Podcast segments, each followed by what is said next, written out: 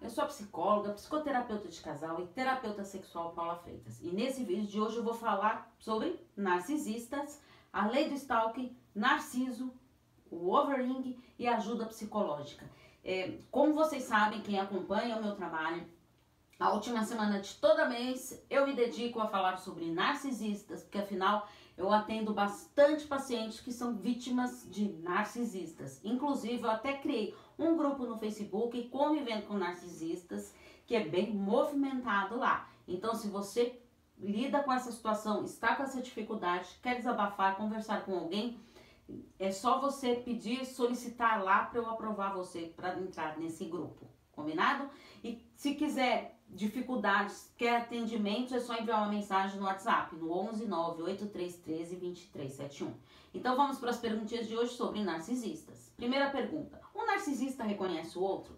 Uma característica marcante do narcisista é o de ser observador. Afinal, essa é uma estratégia para ele avaliar se aquela possível vítima lhe fornecerá seus suprimentos necessários. Então, sendo assim, o narcisista ele consegue reconhecer o outro narcisista por serem altamente observadores, porque eles escolhem os seus alvos. Eles analisam bem o ambiente em que terão que aterrissar e conseguir atingir os seus objetivos, após terem escolhido muito bem as suas vítimas.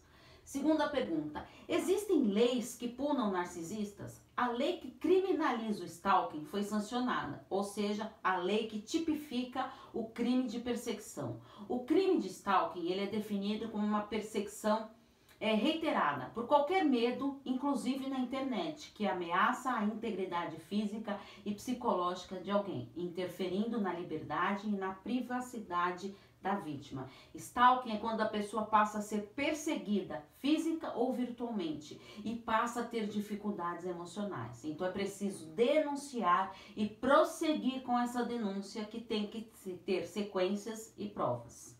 Terceira pergunta: por que o termo narcisista tem a ver com a mitologia? De uma maneira bem resumida, mas bem resumida mesmo, hein? Eu vou falar sobre a mitologia grega do Narciso. Que ele era bonito, egocêntrico, arrogante e vê o seu eco e se apaixona por ele. Quando se bebe água, no, quando ele bebe água no lago, ele fica encantado com a beleza. Então Narciso não escuta o eco e morre. Por isso que a codependência está presente nas relações narcísicas, porque o codependente ele se anula, ele se esvai na sua dor, assim como o eco. O codependente eh, ele sofre muito devido à sensação de culpa. É preciso procurar ajuda psicológica para lidar com seu medo, com a culpa e mudar as suas atitudes. Quarta pergunta. Fale sobre overring. Eles realmente sempre voltam? Overring é uma tática de abuso e geralmente acontece após um longo período sem contato entre a vítima e o agressor e em uma tentativa de recuperar o controle sobre a vítima, usa da manipulação, atingindo os pontos fracos e vulnerabilidade da pessoa. O objetivo dessa tática de reaproximação é recuperar o controle sobre a vítima. O narcisista ele necessita da atenção dos outros, de ser o centro das atenções. E quando a vítima se afasta, ele tentará resgatar essa aproximação.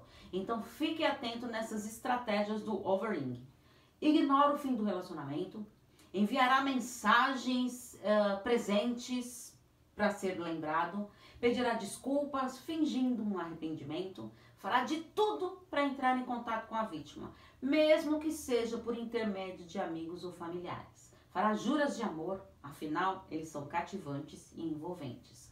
Mostrará de todas as maneiras que precisa de você. Através da sua manipulação, ele fará de tudo para essa reconciliação. Por isso é fundamental trabalhar o seu emocional e ter a convicção do fim do relacionamento. Quinta pergunta: o narcisista pode mudar e deixar de ser um narcisista? Existe uma diferença considerável entre a pessoa ter traços e características narcisistas ou ter o transtorno de personalidade narcisista. Pois a pessoa com transtorno, ela não muda, não deixa de ser assim. Já a pessoa com alguns traços pode até mudar em alguns pontos, mas sempre terá algum traço enraizado em si.